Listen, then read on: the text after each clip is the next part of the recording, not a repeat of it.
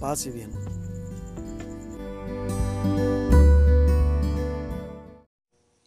Del Santo Evangelio según San Juan.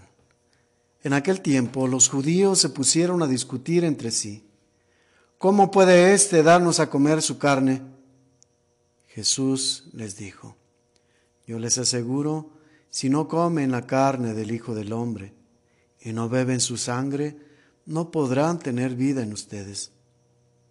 El que come mi carne y bebe mi sangre, tiene vida eterna, y yo lo resucitaré el último día. Mi carne es verdadera comida, y mi sangre es verdadera bebida. El que come mi carne y bebe mi sangre permanece en mí y yo en él. Como el Padre que me ha enviado, posee la vida, y yo vivo por él. Así también el que me come vivirá por mí. Este es el pan que ha bajado del cielo. No es como el maná que comieron sus padres, pues murieron. El que come de este pan vivirá para siempre. Esto lo dijo Jesús enseñando en la sinagoga de Cafarnaum. Palabra del Señor.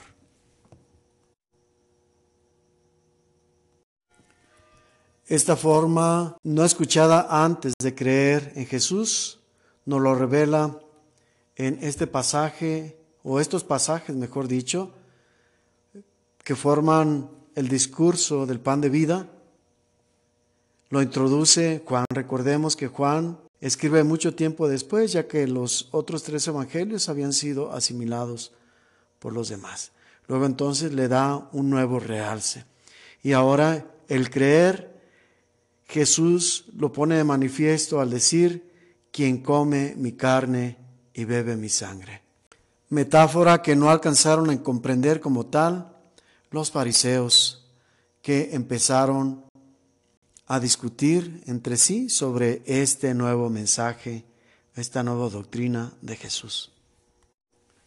Es tan importante este mensaje que primero lo dice de manera negativa y después de manera afirmativa. Quien no cree en todo el ser de Jesús, no puede participar de esta promesa. Esta invitación de Jesús la vivimos actualmente en cada Eucaristía. Por eso nos es más fácil a nosotros comprender este mensaje de Jesús que costó tanto trabajo a sus oyentes, tanto que muchos de sus fieles discípulos con este discurso lo dejaron y se alejaron de él. Jesús verdadera y realmente nos alimenta y nos da vida en relación a la Eucaristía que es su cuerpo y su sangre, alimento y bebida. De esta manera, todo aquel que cree en Él va a comer su carne y a beber su sangre y en este gesto podrá alcanzar la vida eterna prometida por el Hijo de Dios, el Hijo del Hombre. La vida eterna solo nos puede llegar a través de Jesús. Jesús pues es el puente para accesar a la vida eterna. Por eso es importante alimentarnos de Él para verdaderamente poder creer en Él y alcanzar esta plenitud en la vida eterna. La gracia de lo alto descienda sobre ti y te bendiga el Padre, el Hijo y el Espíritu Santo.